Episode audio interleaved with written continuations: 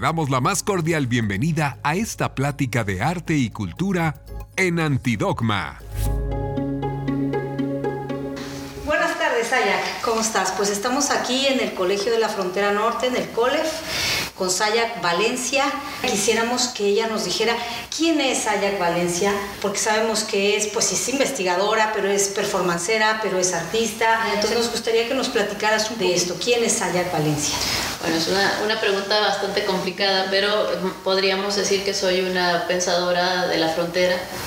Y en ese sentido, como los dispositivos en los que yo me he movido casi siempre tienen que ver con eh, articular preguntas sobre la sensibilidad, la manera en que percibimos, actuamos y nos relacionamos con el espacio eh, y cómo hacemos que esto pues, reproduzca ciertos discursos o, o los, o, antagonice con ellos. ¿no? Entonces, en este sentido, yo me defino como una persona que se dedica evidentemente a hacer pensamiento y pensamiento situado, a pensar con acento. Creo que eso sería lo que yo hago y, y me interesa el lenguaje y el lenguaje en muchos, en muchos niveles. Ah, por eso empecé haciendo literatura, más poesía, más performance, más poesía performática y, y, después me fui más hacia la academia. Yo estudié filosofía, pero eh, soy una persona que le gusta mucho leer todo lo que cae por sus manos, desde los pasquines de la novela de Vaqueros, de Estefanía, de estas novelas de las gestas heroicas, pues muy vinculadas con el viejo este, hasta novela medieval, hasta el libro de traileros, ¿no? O la revista de Alarma, o el Ripley, o lo que sea, todo. todo. Oye, pues nos va a dar un gusto enorme que leas Antidogma y que nos platiques qué, qué te parece. Cuéntanos. Y entonces creo que lo que me interesa regularmente es como cuestionar, creo que sí que creo es una persona que le gusta cuestionar cosas, pero no solo por cuestionarlas, sino preguntarme de dónde vienen, por qué. Y cuando me dicen, es que siempre fue así, ¿no? A mí me decían siempre. Y yo decía, bueno, ¿y cuándo es siempre, no? ¿En qué momento, en qué tiempo histórico, bajo qué condiciones, para quiénes? Y creo que también ha sido eh, producto de mi pensamiento, mi pensamiento con acento que yo nací en esta frontera y que para mí las lógicas que yo leía en todos los lugares, eh, desde las poesías hasta el pensamiento de Kant, ¿no? O sea, digamos, una lógica muy extensa, no me sentía representada por ninguna de estas cosas, aunque algunas pequeñas cosas hablaban conmigo o hablaban conmigo, no hablaban de mí. Para empezar la representación, yo era una mujer y bueno, soy una mujer y me identifico como una mujer cis, eh, cisexual, eh, transfeminista, lesbiana pero no sentía que esas cosas hablaran conmigo hablaban conmigo, pero en el sentido de que me decían qué pensar, pero no hablaban de mí. No sentía que hubiera representación de lo que a mí me pasaba en mis experiencias cotidianas como persona fronteriza, pero también no me, no me explicaban mucho sobre eh, qué era ser una mujer queer en un espacio eh, social y estas cuestiones. Entonces había como muchas fantasmagorías por ahí y yo decía, bueno, pero yo existo y seguro que otras personas también tienen estas condiciones en este lugar y en otros lugares. Y también pensaba cómo desencajan muchas cosas y como uno no se encuentra, ¿no? Eh, la literatura creo que es un lugar eh, literatura en general, ¿no? ampliamente hablando, desde la ficción política hasta, hasta las mismas ideas de, de, producir discursos jurídicos, ¿no? O sea, yo creo que eso es parte del, del gran, de la gran narrativa para ordenar el mundo, digamos. Pero pensaba cómo esto, qué dudas les despierta a estas personas y por qué mucha gente piensa que esto es realmente así, si yo soy la prueba de que esto no es realmente así. Entonces, desde la experiencia del cuerpo vivido, y creo que por eso llegué al feminismo muy joven, con 17 años, Wow. Eh, a través de mi padre, que fue divertido porque... ¿Cómo, llegaste al feminismo? Eso está interesante. Me daba mucha, muchos libros para leer, mi papá le gustaba mucho leer, no era una persona que haya tenido oportunidades de estudiar, no tenía estudios eh, universitarios, ni siquiera secundarios, pero le gustaba leer. Entonces era una persona que leía mucho y siempre que yo tenía preguntas para él, me decía, ok, yo te puedo decir esto, pero vamos a ver qué dicen los libros, porque yo no tengo todas las respuestas. Y en ese sentido... Eh, era pues un hombre muy masculino en muchos aspectos, no podría leído un hombre como muy masculino, pero como con mucha curiosidad intelectual, entonces siempre iba a los libros y su fascinación eran las plantas y los animales, le encantaba, pero su relación con eso era como que descentraba un poco la autoridad de lo humano, ¿no? Y eso hacía que se preguntara cosas mucho más raras de lo que otras personas podrían. No daba nada por sentado y eso me parecía interesante. Entonces yo un día cuando mm, me quería ir a la India, a un monasterio, meditar, porque cuando uno es joven piensa que no tiene ninguna perspectiva de nada. Y, este, y yo, ya, yo ya quería estudiar filosofía, ¿no? Pero pero y leía mucho filosofía, pero sentía como que yo no encajaba en nada de eso. y en donde sí me sentía bien era en la literatura y en la poesía, porque no era algo que me pudieran dar, sino que era algo que yo hacía. ¿no? Entonces con mis propias herramientas, con mis experiencias, yo escribía cosas y desafiaba ciertas cosas de cánones que decían que esto no se escribe así o no se hace así, pero no había nadie que me dijera que no podía hacerlo, entonces yo lo hacía. Okay. Entonces eso creo que la literatura y en este sentido el arte y la sensibilidad del arte permite es un canal para, para, vehicular muchas cosas que están fuera de la normalización y eso es un espacio muy fecundo para el pensamiento, para la libertad y para la creación, como para ampliar eh, estas, estos discursos más cuadrados. ¿no? Entonces yo creo que eso históricamente lo podemos entender bueno, en la historia de Occidente y en otras historias. También los otros pueblos uh, originarios tienen su propio arte y sus propias... Eh, sus propias preguntas, ¿no? Entonces, eh, a mí me parece que sí que es un registro todavía, aunque muy acechado por el neoliberalismo y por, por, por el extractivismo, creo que es un, igual que el, el, aparato libidinal, que es ampliamente ampliamente productivo, pero no en el sentido productivista, sino de, de, de creación, uh -huh. este, que no puede ser asediado del todo y que siempre va a tener fugas y, uh -huh. y particularidades porque parte desde una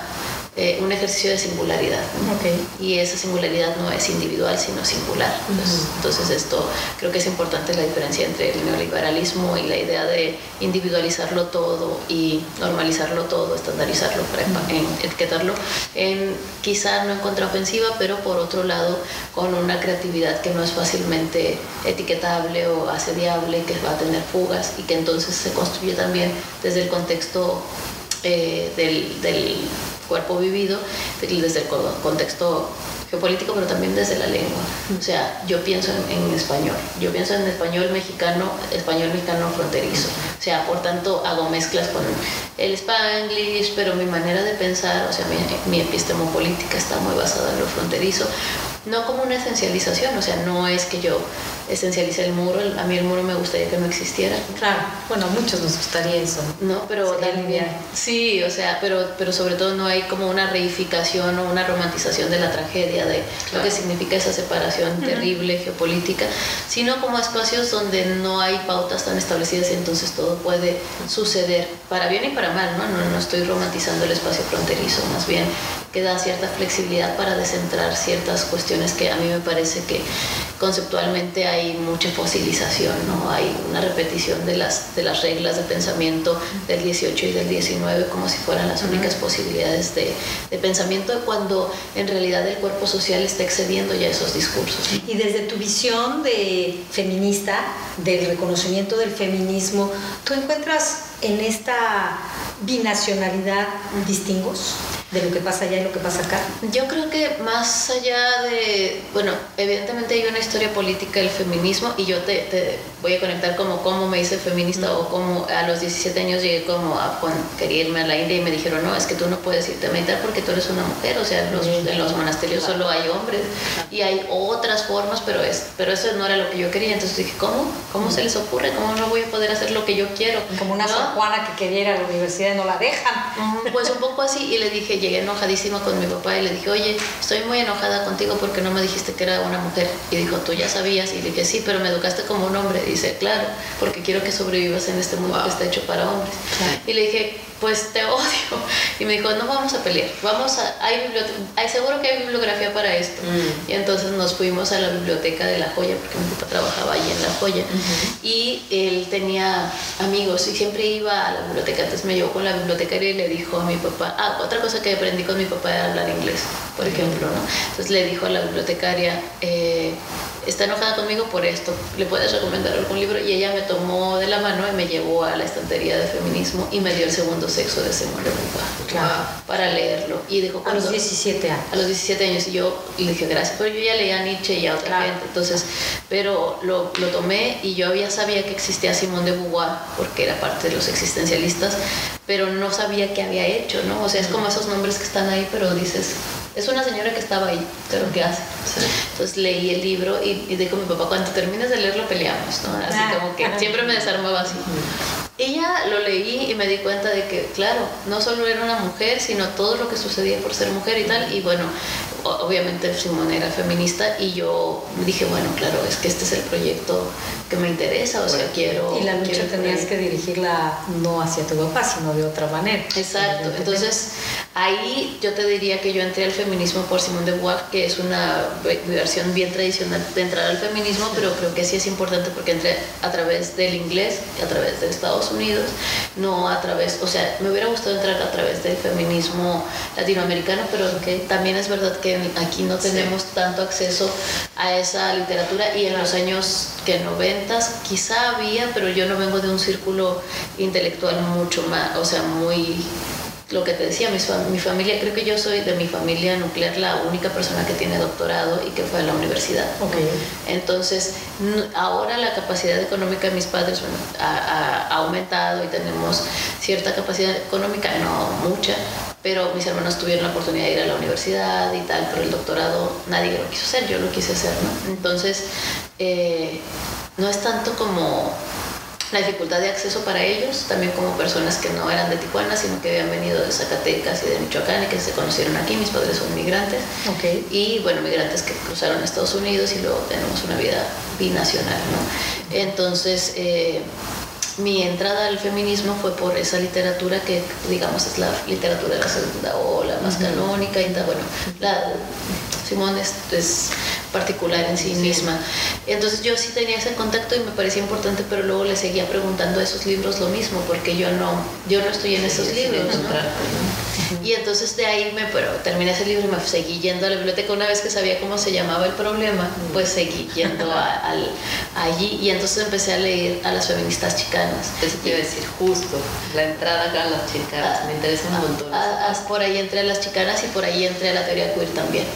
Porque con las feministas chicanas, a través de la poesía y bueno, de este libro genial de This Rich Call My Back, entré también a las feministas negras y a otras feministas. Entonces yo decía, claro, es que estas personas se parecen más a mí de lo que se parece quizá una feminista muy importante, muy encumbrada como Simone de Beauvoir o otras feministas eh, latinoamericanas que en ese momento no era capaz de nombrar, pero que por, no por ser latinoamericanas tenían tanto en común conmigo cuando tenían una clase y una preferencia sexual que no se parecía a la mía. Claro, claro. Entonces, para mí, las feministas chicanas y negras y asiático-americanas que, que, aparecían en ese libro, eran la, mayor la mayoría eran de, de minorías raciales, digamos, pero también eran todas disidentes sexuales, muchas lesbianas o muchas, y muchas disidentes políticas, entonces para mí, y hablaban en lenguas, ¿no? Como decía eh, Gloria Saldúa que decía, hablamos en lenguas como las desterradas y las locas, y que para mí mi experiencia con la Ciudad de México y con México en general, sobre todo la Ciudad de México, era, eh, empecé a ir como a los 18 a ir a, bueno, empecé a ir antes, ¿no? Con mis padres, porque parte de la familia de mi padre vivía en Ciudad de México, eh, pero eran de Michoacán, y, y, yo me sentía muy rara cada vez que alguien me preguntaba de dónde era, que me, de Tijuana, y la gente hacía, pero literalmente esto, daba un paso hacia atrás, me veía y me decía, ay, güera, entonces eres bien hardcore, y yo decía, una, no soy güera, dos, o amiga. Y yo decía, no lo conozco, no sé por qué soy su amiga. eh, sí, güera, amiga y hardcore y Tijuana juntos. Entonces era como, mm, pues no estoy muy segura. Pero bueno, es, era la cosa de solo porque eres de allá ya. Ya, es, ya, ya tienes ahí como el etiquetado, sí. Y entonces este, era, era interesante ver como eso. Y yo veía también, me encantaba ir a la Ciudad de México, toda la cultura, todo lo que tenían, pero también sentía que ellos o esas personas que yo veía ahí estaban dialogando con un mundo que yo no conocía y que tampoco conocían directamente ellos, o sea, me parecía que todo era muy europeo y de repente el discurso y tal, y me parecía interesante, quería aprender todo eso, pero sentía que eh, yo lo estaba aprendiendo porque quería saberlo, pero yo no sentía que eso me representara. Y entonces cuando leía a, las chicanas decía, claro, es que las señoras estas, los, los padres de ellas también son personas de, proletarias, también ellas aprendieron a hablar. O sea, entonces para mí era una realidad más cercana, pero sobre todo porque describía muy bien lo que pasaba en la frontera, que es esta parte donde yo he vivido siempre. y, y entonces a mí me hacía mucho sentido ver cómo el mundo se iba fronterizando. O sea, al principio yo lo daba por sentado, ¿no? Pero pero cuando empecé a crecer y a tomar conciencia, y eso fue bastante rápido, yo decía, bueno, es que eso que ellos viven no lo vivimos aquí, pero después me di cuenta de que en realidad el asedio empezaba aquí y se iba hacia otros lugares, ¿no? Entonces me voy a dar un brinco gigante, pero cuando empezó el problema del narcotráfico o, que se declara la guerra contra el narcotráfico, porque aquí en Tijuana ya sabíamos que existía y bueno, todo esto tenía muchos años pasando, por lo menos 40, bueno, más, pero hablando así como de manera más institucionalizada. Y yo decía, es que no lo ven porque nunca lo han vivido. Y nosotros, ¿y por qué no voltean a vernos? Porque siempre están volteando a Europa o a Estados Unidos o a los libros de personas muertas hace 200 años, como Marx, que me parece importante, que es un, pensador fundamental, pero que tendríamos que decirle a Marx que para que se pudiera construir su proletariado asalariado, tuvo que haber plantaciones de este lado del mundo y esclavos que dieron sangre y mujeres propiedad de esos esclavos, que además era como subalternización de subalternización, como lo explica Silvia Federici en su gran libro de Calibán y la bruja y cómo eso hacía que yo siguiera respetando estas, estos paradigmas pero que no me parecieran intocables. Yo creo que esa es lo que si pudiera definir como, más bien cómo es Ayag Valencia, porque yo creo que no soy algo, sino como alguien al que hace cosas, este, sería alguien que pregunta siempre por qué y por eso estudié filosofía. Entonces si no me das una respuesta yo la voy a seguir buscando. Entonces es esta búsqueda por el por el, bueno, no sé si es el uno, porque hablabas de esta singularidad, diferencia del individuo, pero esta parte de, ah, de, la representación, de no encontrarte en los libros, de no encontrarte en los eh, marcos teóricos, de decir quién soy yo en el aquí, en el ahora, en un, como hablas, en una situación concreta, con problemáticas concretas, inserta tú como una, pues, habitante de una zona muy particular y decir, ¿qué hago yo también para aportar ahora al mundo? Y justamente es encontrarse a uno mismo o tratar de estas preguntas que por lo visto te vas, eh, nos vamos preguntando todos a lo largo y de la vida y nos tratamos de explicar, después plasmarlas y decir, bueno, pues no sé si ya llegué, pero aquí hay una serie de eh, planteamientos que ahora merece la pena compartir, ¿no? Y llegas a bueno, capitalismo gore, etcétera, pero pues háblanos de eso que ha escrito, que a, dónde ha llegado Saya Valencia en sus reflexiones. Vale, sí, lo que yo sentía era no es que yo no supiera quién soy o que estuviera buscando quién era, más bien era yo sé quién soy y ahí no estoy. Ok. Wow, eso es interesante. Eh, y además yo sé quién soy y no estoy y me parezco a toda esta gente que también sabe quién es pero no es escuchada. Entonces, y que además a algunos de ellos no les interesa que los escuches porque van a seguir viviendo. Pero yo sí veía que las condiciones de silencio y de ignorar a estas poblaciones podían crear una, un problema social importante. Y eso eh, me, me vinculaba mucho, creo que tiene que ver también con que yo me siento como la idea de comunidad me interesa mucho. Claro que las comunidades este, en, la, en lo fronterizo son, son bastante de emergencia, digamos, ¿no? O sea, se hacen para cierto objetivo, siempre se está moviendo, la comunidad no es algo que puedas conservar del todo, pero esta idea de comunidad eh, me viene también, es verdad, que de una, yo, yo crecí en un barrio que se llama La Libertad, que está aquí eh, en la frontera, justo es la frontera entre Estados Unidos y México, y ese barrio se fundó en los años, bueno, hubo varias migraciones que tienen que ver con deportaciones, ¿no? Después del 29 hubo alguna, una deportación masiva muy importante después de la crack del, del crack del 29 de Estados Unidos, y luego en los 70 hubo otra y en los 80 hubo otra. Y la libertad,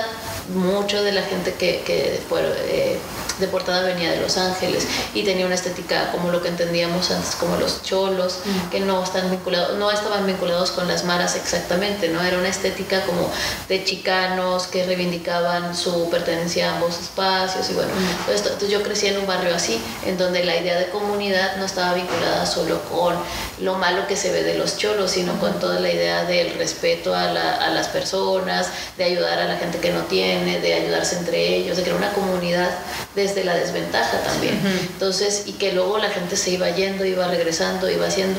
Y entonces para mí ese lado que, que que explora el capitalismo Word no tiene que ver con una indolencia intelectual de, oh, yo acabo de descubrir que estos también ay, piensan y hacen y deshacen, sino más bien con una vinculación emocional de decir, no me interesa la criminalización de estos sujetos porque estas personas, igual que nosotros, están obedeciendo ciertas reglas de género, de clase y de geopolítica. Y entonces tampoco quería construir una disculpa para, para la clase precaria gore o para el precariado gore o el proletariado gore, ¿no? que los los embriagos, sino decir, hay que entender cómo llegamos hasta aquí. Y esto tiene que ver con rescatar también una perspectiva colonial, que bueno, ya después de eso pues, me fui metiendo a otras lecturas, me fui también a hacer, hice la licenciatura aquí en filosofía, con especialidad en estética, que es una de las cosas que más me interesa en arte contemporáneo. Luego la maestría la hice en epistemología feminista en, España y luego me hice el doctorado en epistemología. Iba a hacerlo en epistemología feminista, luego cambió todo a partir de, de, lo que cuento en Capitalismo World y lo hice entre España y Alemania, pero y ya fue como en, es en, pues, de alguna manera en historia del pensamiento y, y, más, más otras cuestiones que tienen que ver más con decolonialidad, pero lo que me interesaba a mí era eh, transitar por los textos para pensar en crear comunidades de sentido, porque también creo que lo que nos pasaba y nos sigue pasando en algunas circunstancias y en algunos en algunos momentos históricos es que ves los acontecimientos delante de ti, pero no puedes nombrarlos porque justamente el aparato de descripción de esos fenómenos están enlazados con una geopolítica que, en la cual no pasan estas cosas. O sea, queremos explicar a, el problema del narcotráfico con eh, la teoría de Carl Schmitt, amigo y enemigo, con la idea de la hospitalidad, con la idea que son, que son de alguna manera axiologías occidentales muy, muy, valiosas y muy interesantes para ciertos sectores que sí funcionan dentro de esas lógicas de clase, raza y geopolítica. No digo que no funcionan de ninguna manera en, en los estados latinoamericanos, pero que eso puede ser transversal o paralelo a otras lógicas que sí nos explicarían mejor cómo atender el problema, ¿no? Entonces para mí era una cuestión urgente decir, bueno, es que si siguen invirtiendo en seguirnos matando, esto no se va a acabar y sobre todo que el meollo del asunto, por supuesto, acá era eh, la idea de, una, de un orden y una, una orden y un contraorden, en el sentido de queremos que todos sean buenos, pero no hay una estabilidad, o sea, la axiología seguía siendo estos valores del humanismo y el progreso, que son los carros de la modernidad y el motor de la modernidad, pero que para que esa modernidad exista no nos dijeron la letra pequeña, que esa modernidad existe allá del otro lado del mundo y que nosotros somos el cuerpo que alimenta esa modernidad con nuestra sangre y nuestro trabajo. Entonces, ¿tú no consideras, porque a mí me interesaría mucho que nos dieras tu punto de vista sobre el hecho de si tú ves algún distingo de lo que está sucediendo en la Ciudad de México y lo que está sucediendo acá en Tijuana, desde tu perspectiva, lo que tú estás sabiendo, lo que tú estás tratando de explicar y lo que está pasando allá en la Ciudad de México? Mira, yo creo que hay cosas eh, que han cambiado muchísimo en los últimos 20 años o a lo mejor los últimos 15 después de la guerra contra el narcotráfico, el país se fronteriza. Y en ese sentido las lógicas de la frontera van permeando también los imaginarios sociales, no solamente de manera distópica, no la violencia que ya conocemos, sino también los imaginarios culturales y de consumo cultural.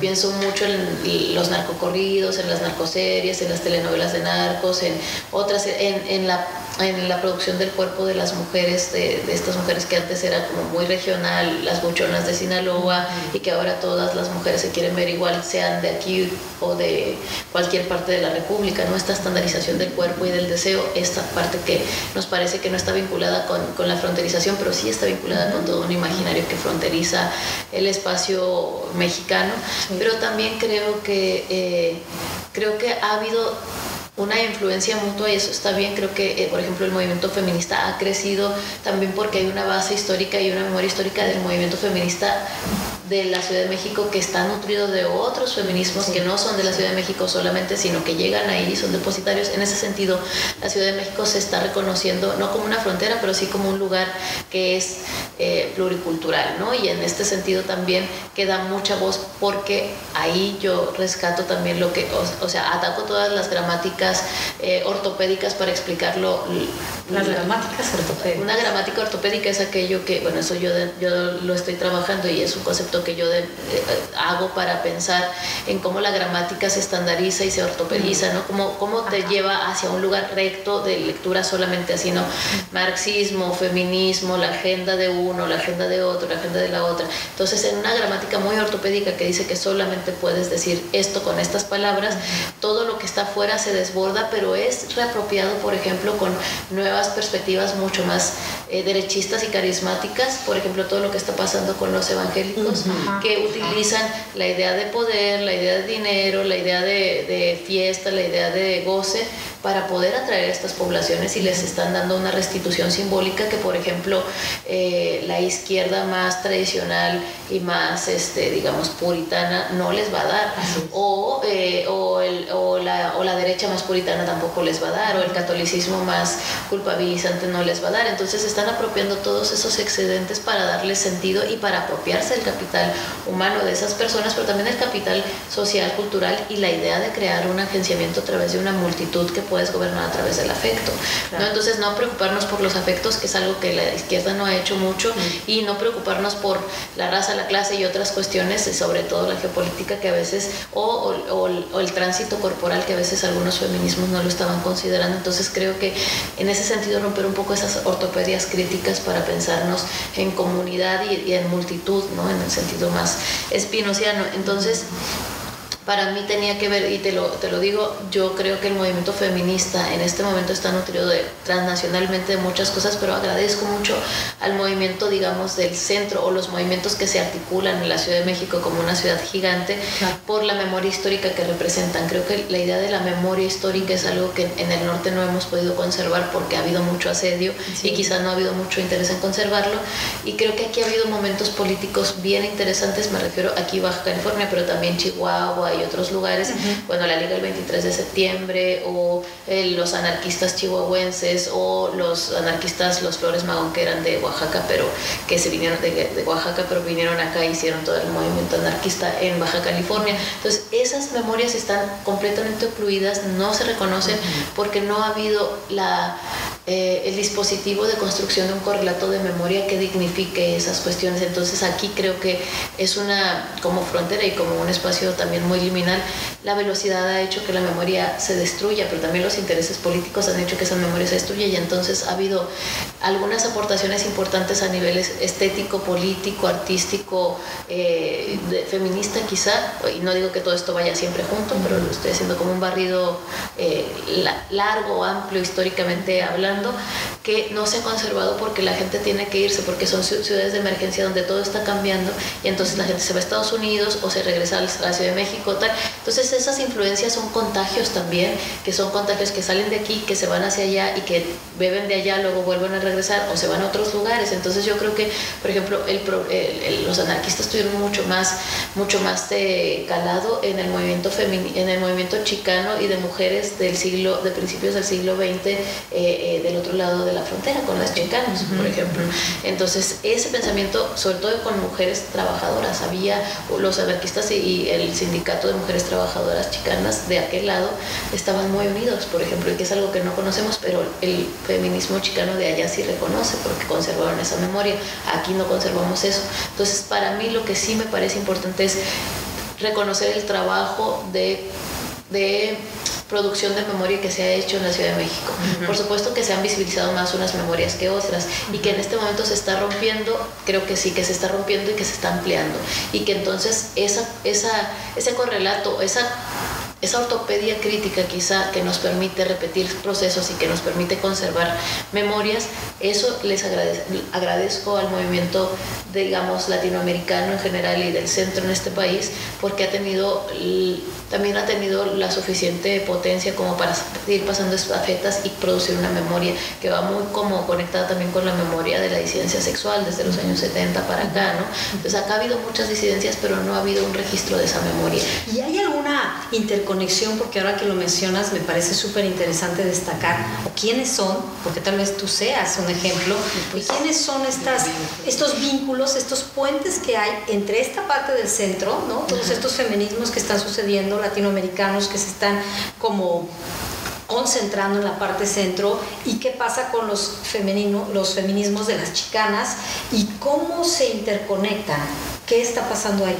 Bueno, también es verdad que es, no hay un solo movimiento chicano y feminista y al revés tampoco. Creo que, uh, creo que ahora mismo sigue habiendo un problema de base que es un problema de clase y un problema de, que tiene que ver con la disputa por el lenguaje, con, con, la cuestión de, por fin después de 40 años, el centro entendió que ellas no hablan español, que hablan chicano. Exacto. ¿no? Porque, no, porque querer normalizar la lengua y el acento de los chicanos es un error porque ellos no están hablando, eh, ellos no hablan mexicano, ellos hablan chicano, igual que yo no hablo, eh, yo hablo tijuanense. Entonces, eh, esta cuestión de, poner, de, quizá no, no, perseverar en la homogenización del acento y de, la, y de la escritura y de ver que eso no es un fallo lingüístico, sino una manera de producción de cierta epistemología que hace, hace frente a un contexto fronterizo determinado y de clase determinada, eso yo creo que es una cosa en la que vamos avanzando. También entiendo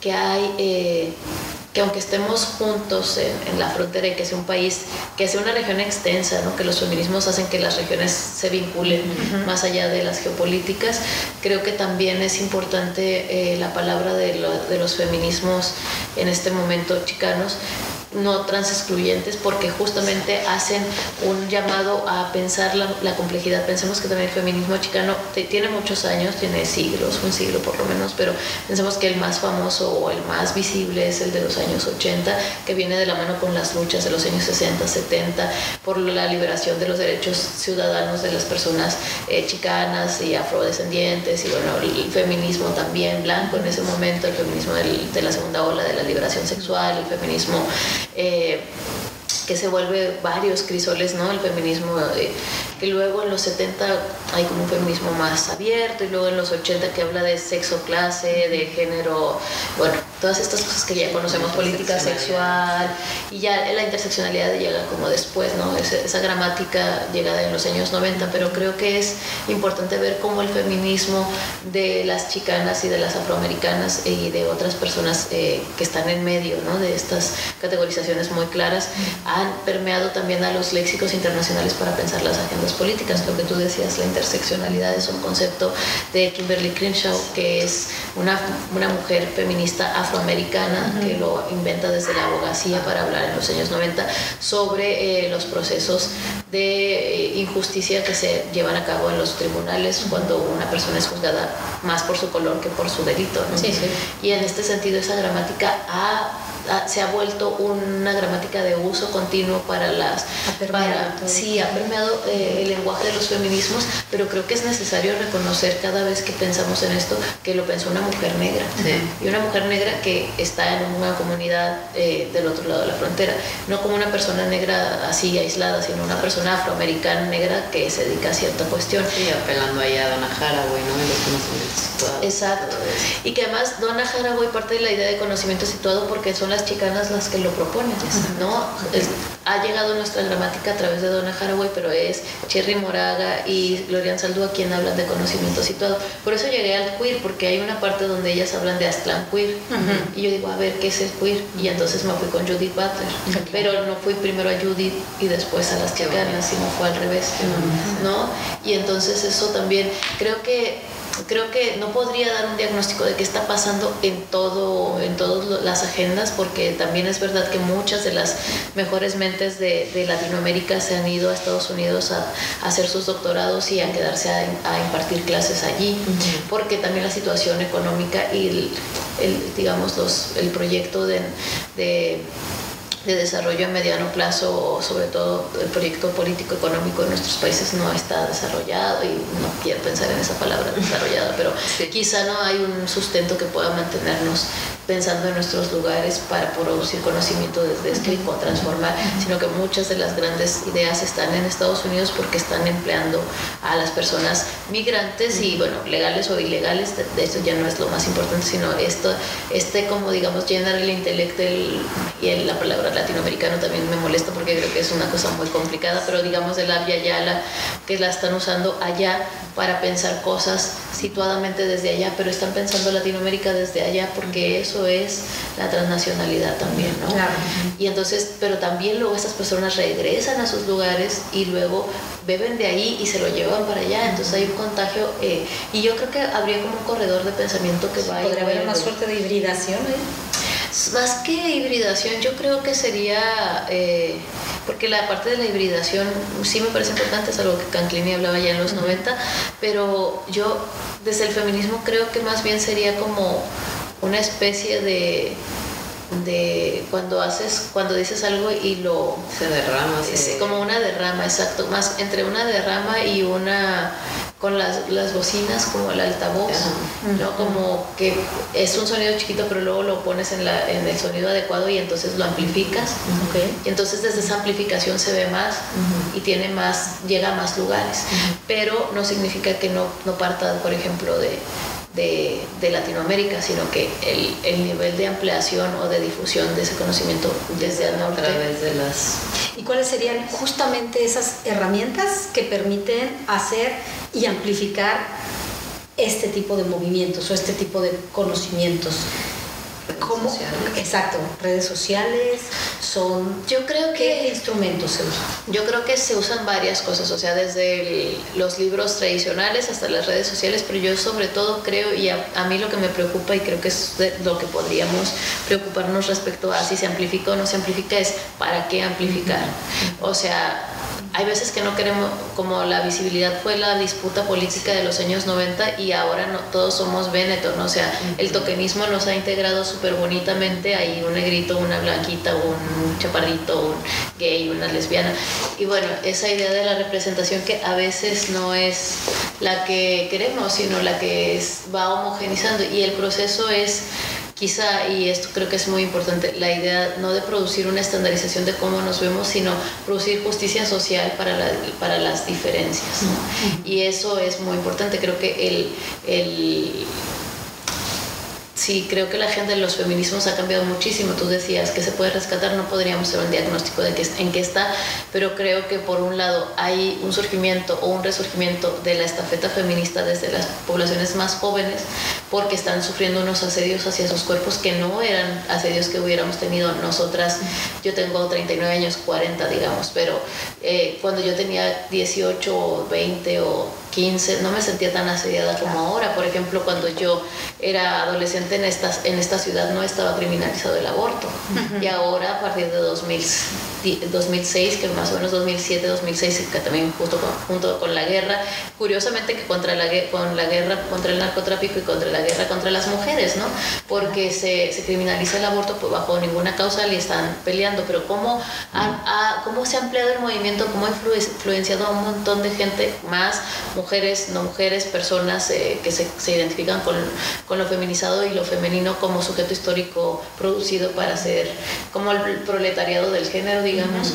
Eh, y cómo esto también ha hecho que haya mucha respuesta violenta en contra de las agendas feministas. Estábamos pidiendo al principio en los años 70 igualdad de salario, igualdad de oportunidades, que nos paguen lo mismo, que también podamos llevar pantalón, cosas que dices, bueno, ahora preguntas y dices, ¿cómo que llevar pantalón? Eso es, es parece arcaico, muy arcaico, pero incluso la, la, idea de llevar pantalón es menos arcaica que lo que estamos apelando ahora, que es no nos maten, claro. que no nos maten esa es la, es la base que pavimenta todos los feminismos ahora mismo. Luego hay mucha diferencia entre esos, pero estamos entonces en un nivel cero del género, digamos.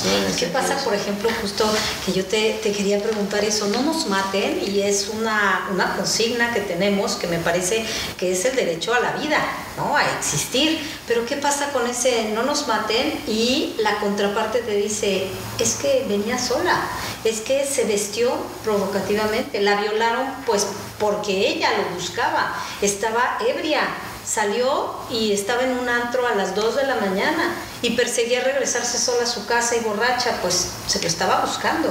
Bueno, entonces es que estamos ocultando la otra parte de toda la permisividad social, que es la letra chica de lo que, de lo que entendemos por machismo y patriarcado. El machismo y el patriarcado, bueno, no, no están siempre juntos, pero sí van, sí son una diada bastante indisoluble, en el sentido que la letra chica para la masculinidad en México es una cosa que no nos dicen a nosotras y supongo que ellos tampoco se las dicen en, letras grandes, pero los privilegios de género o de la élite sexual por ser parte de la masculinidad es tienes derecho de propiedad sobre el cuerpo de las mujeres y tienes derecho de vida y muerte sobre ese cuerpo, igual que sobre los hijos. ¿no?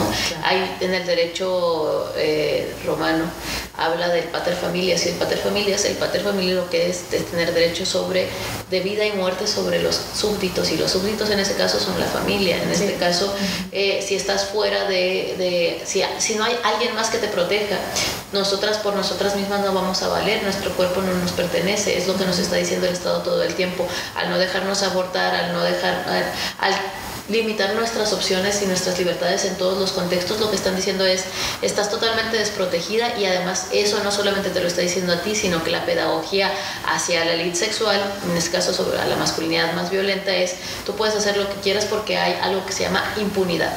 Y la impunidad abre el campo de veda para poder disciplinar a estas mujeres y a estas mujeres que en verdad la idea de, lo que tú, voy a retomar la, la idea de conservar la vida o de cuidar la vida, la idea de cuidado y de crear vidas vivibles se le, se la ha encargado históricamente a las mujeres.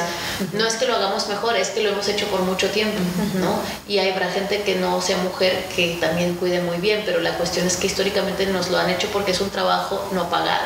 Entonces el trabajo de cuidar, el trabajo de reproducir, el trabajo de parirles hijos y cuidárselos y reproducírselos para que hagan máquinas para la industrialización, pero después máquinas de guerra y otras cuestiones, ¿no? Estoy haciendo una lectura muy rápida, pero la cuestión es esta, porque nosotras nos podemos organizar desde por fuera de la violencia y eso hace que podamos pensar en otras formas de resistir y de transformar el contexto. Hemos transformado el contexto por más de, estoy hablando en el contexto mexicano y estoy hablando en el momento de la colonización por más de 500 años. Ha sido mucho más antiguo que esto, pero estoy poniéndolo como un momento muy importante en donde se cruza algo que tanto eh, María Lugones como eh, desde, desde, distinto lugar, ¿no? María Lugones y este, Julieta Paredes habla de un patriarcado de baja y alta intensidad y el entrecruce de ese patriarcado de las sociedades. Eh, digamos, americanas, nativoamericanas, o sea, todas las, las, sociedades que vivían aquí antes de la colonización, que tenían un patriarcado de baja intensidad y luego la colonización que vino a importar un patriarcado de alta intensidad. La diferencia entre esto no es que no hubiera machismo, es que el patriarcado de baja intensidad entendía que a las mujeres no había que matarlas. La diferencia entre el patriarcado de baja intensidad y el de alta intensidad era, es la muerte de las mujeres, es el feminicidio. Eso quiere decir que ahora estamos o se transitó a este patriarcado. ¿Y qué lo llevó? lo, sostenemos, lo sostenemos porque la, los pueblos también originarios y todas las libertades, o sea, cuando estamos impulsando una lucha desde las mujeres, para las mujeres, pero también desde, en mi caso desde el transfeminismo, para todas las personas que se encuentran en estados de tránsito, no solo de género y sexual, sino también de migración, que están desacomodadas de la regla, digamos, de la regla de obedecer las instituciones, obedecerla al patriarcado como de manera ciega y estas personas hacen como comunidades que no tienen que obedecer estas, estas reglas de sometimiento para las mujeres, digamos, o para las comunidades que quieren desobedecer las reglas del género, la sexualidad, el tránsito y otras cuestiones, tránsito, migración. Eh, lo que está pasando con todo esto es que cuando tú ves que algo funciona, también es inspirador para otros.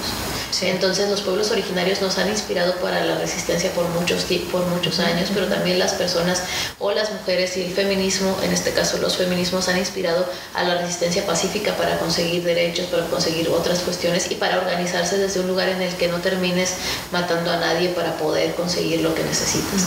Y eso es completamente en detrimento de la lógica patriarcal que para poder obtener lo que sea hay que luchar, hay que guerrear, hay que matar y hay que ir en contra de los otros pueblos. La lógica del amigo y el enemigo. Y esta es la lógica de los feminismos, es la sostenibilidad de la vida. No digo que sean todos los feminismos los que se identifican con esto, pero sí con la idea de que puedes vivir una vida digna y una vida no violenta para con otras personas y que se puede resolver la agresividad desde otros lugares. Entonces, digamos, si actualmente podemos decir, bueno, pues yo puedo andar con pantalones en cualquier lado. En la Ciudad de México ya es válido abortar, por ejemplo. Estamos transitando inclusive a permitir las infancias trans y que tengan los derechos, igual que cualquier adulto, de cambiar su acta e identificarse, autoidentificarse como uno quiera. Y de pronto, por un lado, estamos viendo estos cotos de derecho aumentar hacia los, las agendas feministas, pero por otro lado se están recrudeciendo los masculinos, o sea, lo masculino, el machismo, ¿no? Como tú lo mencionabas. Entonces, ¿cuál sería esta correlación? ¿Cómo para que éstas puedan surgir y podamos tener estos derechos, pero no haya un recrudecimiento del machismo como lo está viendo, que ponga el, el paradigma de la vida en cuestión? Sí, sobre todo porque creo que ha habido cierta, juega con varias cuestiones. Primero voy a hablar de la mala relación que ha tenido siempre el centro con, con con las periferias, digamos, ¿no? Pensar que ustedes, bueno, la gente que es del DF se refiere a la Ciudad de México como la Ciudad de México y todo lo demás no existe o son dragones, no hay dragones allí. O sea, Antes éramos el DF o la capital y lo demás, la provincia. La provincia, y además la provincia está totalmente mal utilizada porque es colonialista en el sentido de que lo que tiene provincias es el Estado español, bueno, el Estado español no existe, pero bueno, eh, España tiene provincias porque es una monarquía, nosotros somos un Estado republicano y tenemos repúblicas tenemos estados, entonces diríamos los demás estados. la provincia. La provincia. Y cuando dicen el interior, yo también digo, ¿quién sabe dónde está? Porque el interior es... El interior. El interior son ustedes y lo demás es lo de afuera. Sí. sí. Entonces, bueno, pero esta cuestión de la... Yo creo que hay una lógica de enfrentamiento eh, históricamente desarrollado, ¿no? Y esto también ayuda a que, a que esas cosas como de rencores eh, nacionalistas y segmentados se sedimenten en un rechazo a todo lo que pasa en el centro de México, porque como hay un centralismo tan importante, entonces la gente a veces no tiene tanta conciencia crítica de que se está disparando en el pie. Y hay una cuestión de revanchismo también de ah bueno lo hicieron ahí pues ellos se creen los más inteligentes ahora lo vamos a hacer al revés lo cual nos está llevando a todos entre los pies y a, vuelve a una condición medieval no estamos en un feudalismo que avanza y avanza eh, a nivel de derechos y obligaciones. Eh, aquí te decía en 2006 no estaba prohibido pero cuando se legalizó en Ciudad de México bajo todas las causales se prohibió acá y en 15 estados más que también son estados que han estado en pugna ideológica con el centro del país. Entonces yo creo que por un lado tiene que ver con esos, con, con esas eh, digamos, reyertas no declaradas del centro y las periferias o del centro y la provincia, que no me gusta utilizar la palabra provincia, pero para hacer un, un símil, este, que, se, que utiliza todas las, las afectaciones y las inseguridades también de las otras poblaciones que han sido descuidadas porque, no, porque el centro se lleva todo, este, y que en contraofensiva trabajan de, exacerbando esas características o esa axiología machista, conservadora, punitiva, eh, provinciana en ese sentido, que no, no, estaría de acuerdo decirlo provinciana, pero en el sentido más puritanista, en donde eh, está en detrimento con también con la idea del Estado y de no nos van a gobernar. Y creo que tiene en el fondo una idea de un deseo de ingobernabilidad mal encaminado.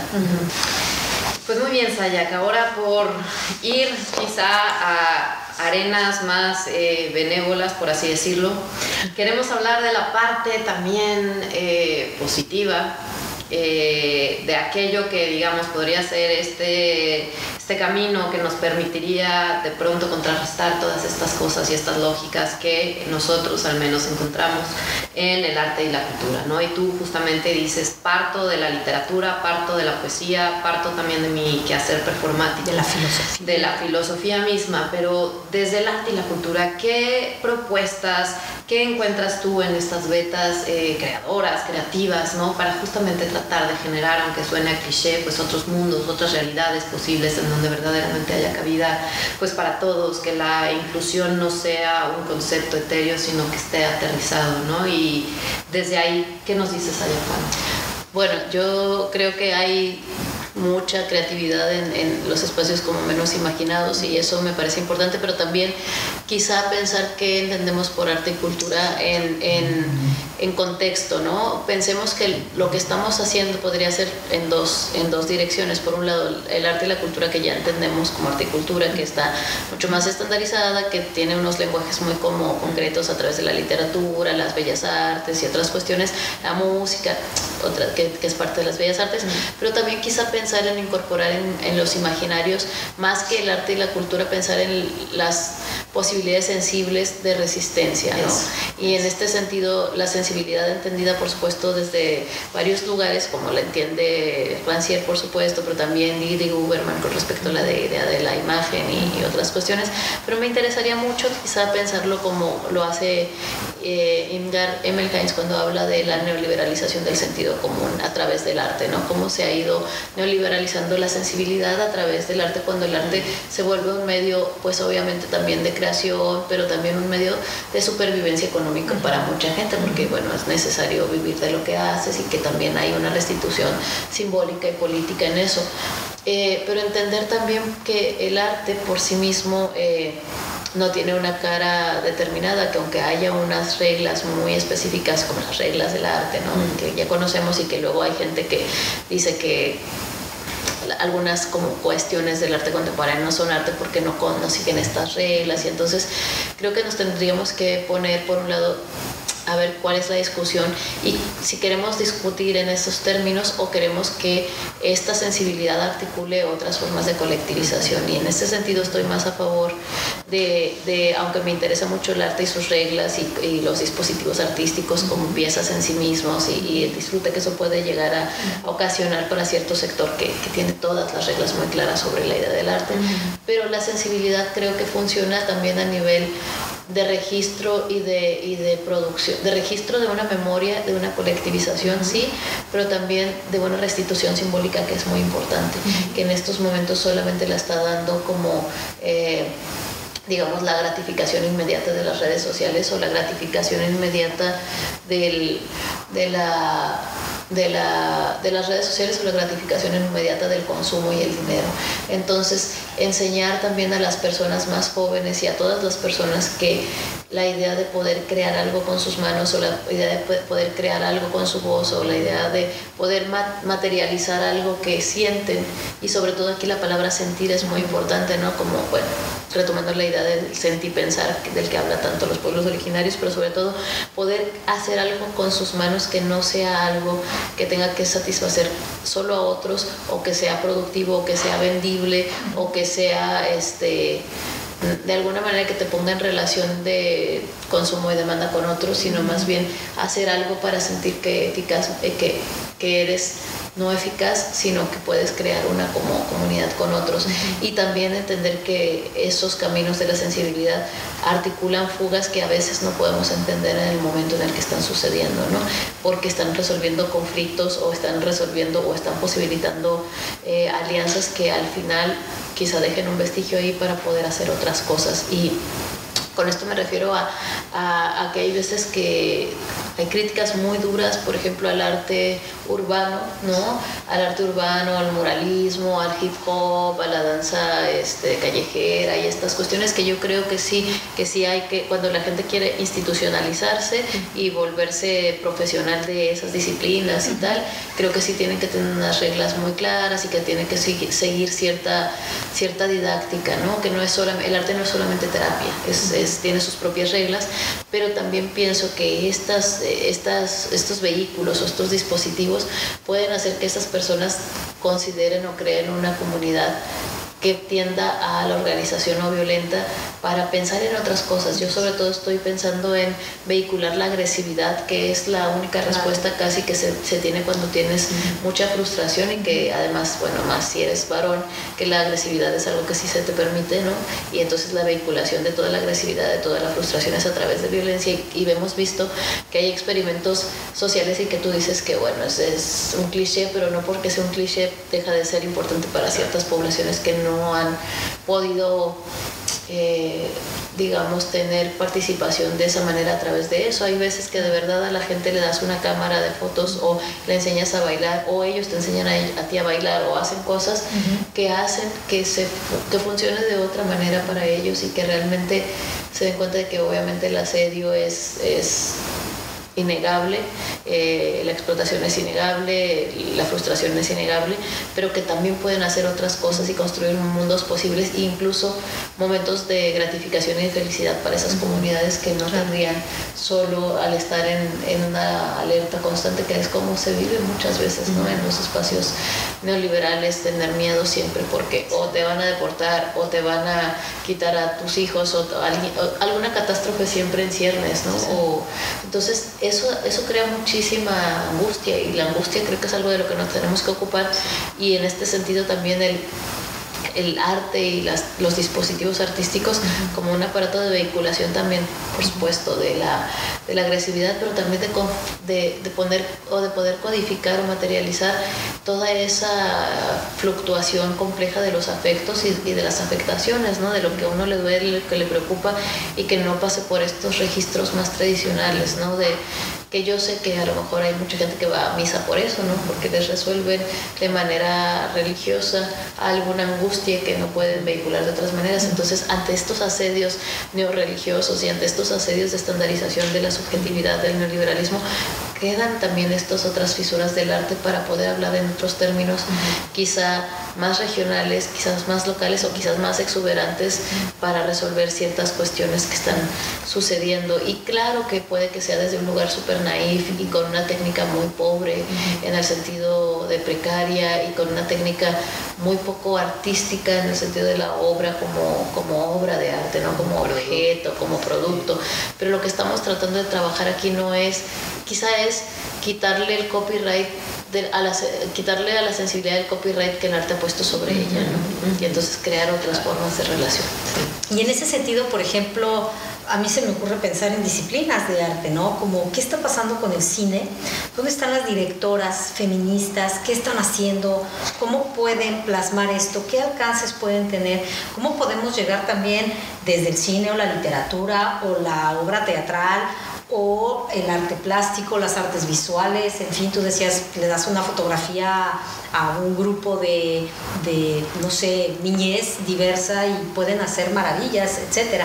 Pero ¿cómo llegas a tocar a todas las instituciones donde vas a tener apoyos, donde vas a poder llegarle a un cine y decir aquí está mi película o llegarle a las empresas privadas y decir ahora hay que eh, apoyar esto, hay que dar fondos, ¿cómo, cómo, cómo, hacemos todo esto? Porque me parece que es una tarea titánica pero súper importante ¿no? y súper necesaria. Nosotros pues incipientemente pero estamos empezando con Antidogma a hacer algo y a tratar de que las instancias privadas, en este caso la Universidad de la Comunicación, se sumen a estas demandas y a la tal vez apatía social que de pronto puede existir, decir pues la acción, ¿no? Tenemos que actuar y tenemos que sacar esto y pues acá se nos ocurrió hacer esta revista donde demos voz y demos esta posibilidad de en cada uno de nuestros ejemplares llevar tu voz, ¿no? A través de un QR, a través de esta entrevista, llevarla a las personas que podamos alcanzar, ¿no? Pero me parece que ahí tanto la iniciativa privada como las instituciones deben tener una sensibilidad ante esto, ¿no? Deben como escuchar qué está pasando, cómo, cómo tú percibes esta situación. Bueno, es que eso sí me parece como muy complicado de, pensarlo en estos minutos, o sea, como... Tenemos tres horas, ¿eh? Sí, pero hay una tendría que ser como una estrategia como multiescalonada, ¿no? Me estás preguntando cómo llegar ya directamente con esa gente y en este sentido yo creo que se tienen que hacer como muchos pasos antes, eh, no solo porque esto es importante, sino también quizá pensar en, en, en términos no de convencerlos epistemológicamente de por qué esto es relevante, sino cuáles serán los beneficios que esas personas tendrán a través de esa... O sea, yo creo que hay que hablar los lenguajes. Sí, creo que tiene que ver con una cuestión de traducción, no solo de traducción cultural, sino hablar los lenguajes que esas eh, eh, el lenguaje en el cual esas instituciones se van a ver no solo beneficiadas, sino interpeladas. Y entonces tienes que pensar el proyecto, lo que tú necesitas para el proyecto, pero luego lo que tú, la película puede ser que no les interese, pero cuál es la incidencia de esa película y en qué lugar y cómo, y para qué y dónde.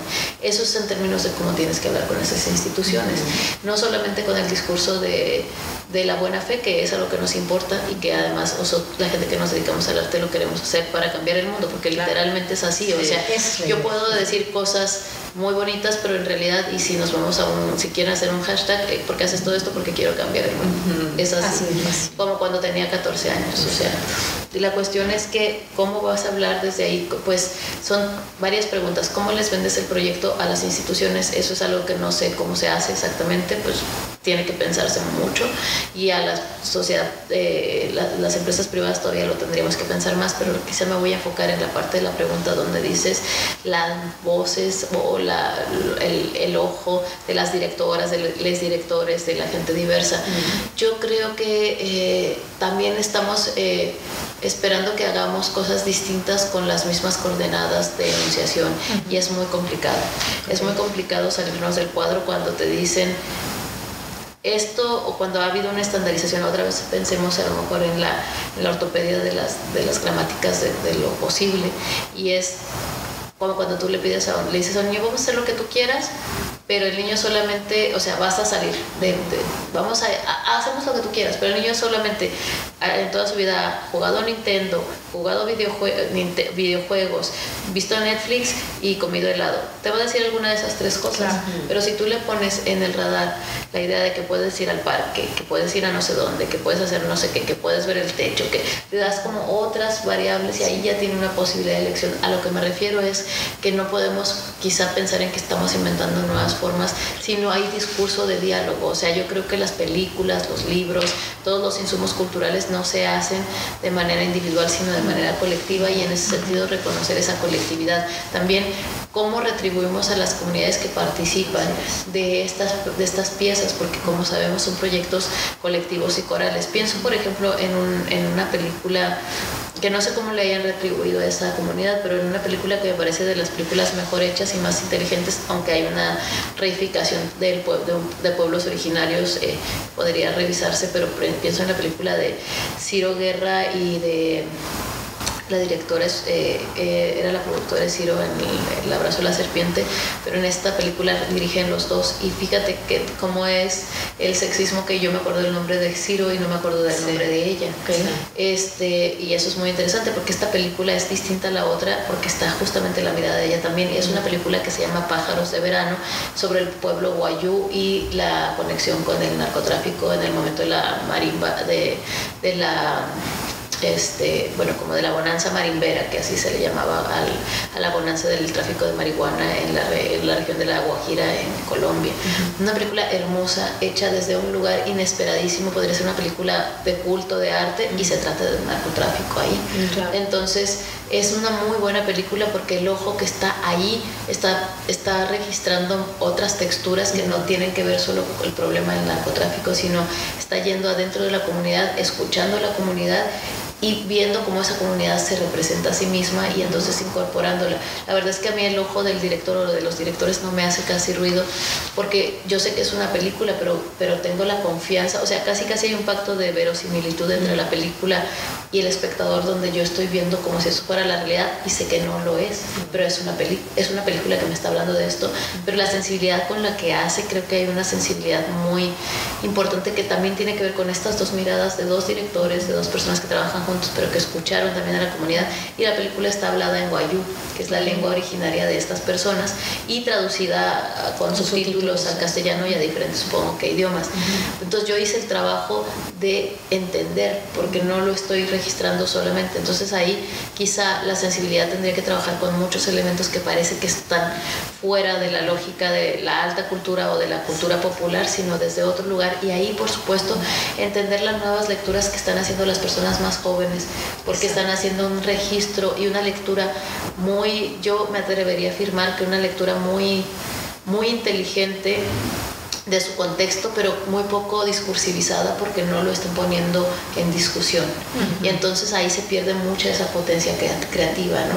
Creo que pienso en películas como una película como la de Ciudad de Deus, eh, Ciudad de Deus o algo así, de los 2000, que tenía, o la, misma película de Amores Perros, que viene totalmente impregnada de la lógica de, de, los, de la publicidad, ¿no? O del video comercial o del MTV, pero que cambia y transforma la manera en que nos relacionamos con las películas y la manera en que vemos esas realidades.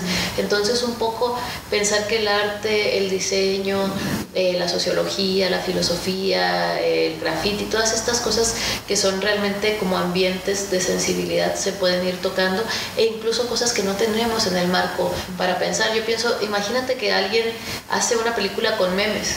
Yo creo que podrían hacerlo, porque ahora se acuerdan que hacían estas películas de motion con, con plastilinas y cositas así. Entonces yo me los imagino con memes.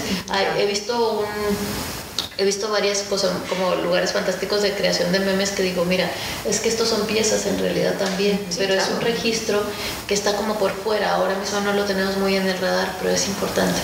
Entonces, no sé cómo llegar a, las instituciones, pero quizás sí sé cómo llegar a las personas con las que queremos trabajar, escuchando un poco de lo que ellos necesitan. Que eso para nosotros es fantástico, porque evidentemente parte de nuestras audiencias en esto son, es toda la comunidad de la universidad, ¿no? A estos estudiantes que están trabajando con contenidos, porque las carreras que estamos dando en esta universidad son cine, eh, periodismo, comunicación visual, comunicación y gestión de la cultura y las artes, publicidad, mercadotecnia, comunicación en varios aspectos. Entonces eso es genial porque este mensaje debe de recibirse de esa manera. Es decir, si nosotros, o sea, nosotros vamos a hacer contenidos, ¿qué contenidos van a ir? ¿Qué queremos decir? ¿Cuáles son los mensajes? ¿Queremos seguir replicando la misma publicidad que nos está llevando a estas eh, circunstancias?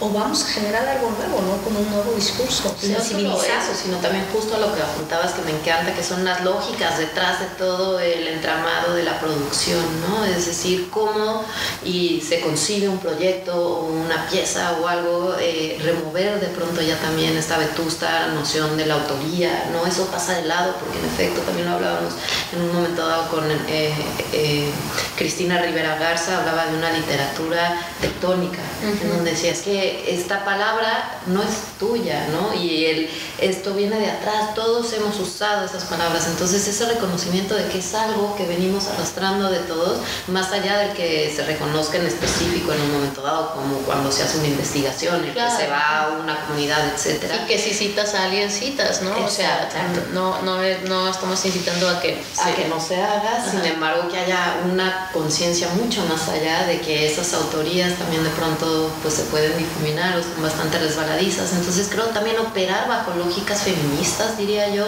en ese sentido tan profundo, con una ética de también de colaboración, de tal. Entonces haría que pues realmente apuntemos a esta noción de, pues sí, de comunidad que se persigue, de generar diálogos también desde una horizontalidad y eso es un poco también el interés que traemos pues incipientemente, pero de, al proponer esta revista, ¿no? Y que este número que está hablando de este perspectiva de género en concreto, Y, y, sobre todo que no nos olvidemos que es eso, como la producción final de, de, la película o de lo que queramos hacer, eso es, digamos, una un momento en el que se, se, cierra un proceso, se cierra un ciclo, pero todas las, todas las lógicas de colaboración y de afecto y de, y de desafecto también, porque no es verdad que uno trabaja todo el tiempo en los mejores términos, hay que prepararse también para la frustración, porque estar con otros también es prepararse para la frustración, pero entonces a pesar de eso, hacer una colectividad y conservar esos círculos como amigues y personas eh, que, tienen los, las mismas... Eh, a lo mejor perspectivas o, gente que sabe cosas que nosotros no sabemos y que puede ser complementaria y eso es importante.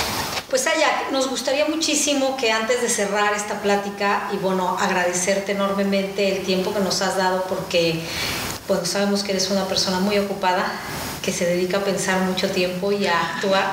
es importantísimo mencionarlo, pero te agradecemos muchísimo a nombre de la Universidad de la Comunicación, la revista Antidogma, revista de arte y cultura, y pues nos gustaría que nos dejaras un último mensaje, que nos dieras algún comentario sobre pues esta plática que hay, ¿no? Alguna visión para la comunidad universitaria. Bueno, pues primero muchas gracias por, por, la, por la entrevista, por el diálogo, creo que ha sido bien interesante, a mí también me hace pensar muchas cosas eh, cuando me, me, hacen estas preguntas. Y bueno, para cerrar quizá decir que pensemos en, en que el mundo como tal como lo, lo, plantea así como el timeline de nuestras de nuestras redes sociales no es no se no, no se queda solo ahí. Hay un mundo fuera como todas todos sabemos eh, pero sobre todo la invitación sería a pensar esa colectividad como algo eh, como una posibilidad para vivir de manera eh, digna, por supuesto, pero también para pensar en que las formas de relación y la producción de esta sensibilidad que ustedes están trabajando con, con las carreras que están estudiando pueden crear también un mundo mejor, un mundo, un mundo, vivible que se oponga realmente a ese asedio en el que nos encontramos todos en algún punto de la vida, pero sobre todo que quizá pueda ayudar a crear como un, una alianza posible para eh, para no claudicar en el silencio y en, o incluso en el escarnio de otras poblaciones de las que no somos parte, pero que, que están reivindicando derechos y que pensar también que muchas veces la violencia está ahí y que no la vemos porque cuando tenemos suficientes privilegios a veces nos estamos beneficiando de esa violencia y en este caso pensar eh, con respecto a este asedio que hay hacia los movimientos feministas, ¿por qué nos molesta tanto? ¿Qué es lo que nos está moviendo? ¿Qué es lo que nos está articulando? ¿Qué pregunta o qué malestar sin respuesta tenemos dentro para poder, para poder expresarnos en contra de esto que en realidad está buscando una justicia social para todos? ¿no? Que creo que esto también es importante tener en cuenta que la violencia como tal como la presentan los medios no es una violencia contra las personas, sino una, un ejercicio quizá de inscripción sobre la propiedad privada, los muros y cuestiones así, que en realidad no están perjudicando a ninguna de nosotras ni, ni le está costando la vida a nadie. Creo que esto sí es importante que dimensionemos los grados de violencia en los que se viven. No toda la violencia es igual, pero por supuesto que también entendamos que esta, esta brecha que están abriendo los feminismos en este momento no es solamente para las mujeres, sino para las personas que han desobedecido o que tendrán que desobedecer en algún punto de la vida para poder conservarse vivos, vivas, vives y también para poder como crear desde la colectividad y la dignidad. Y bueno, eso sería lo que yo tendría que decir para, para cerrar. Muchas gracias. Gracias a las dos y, y bueno, pues hasta la próxima. Muchas gracias. Esto fue Arte y Cultura en Antidogma. Para más contenidos como este, no olvides seguirnos en las redes o búscanos en la web como antidogma.mx.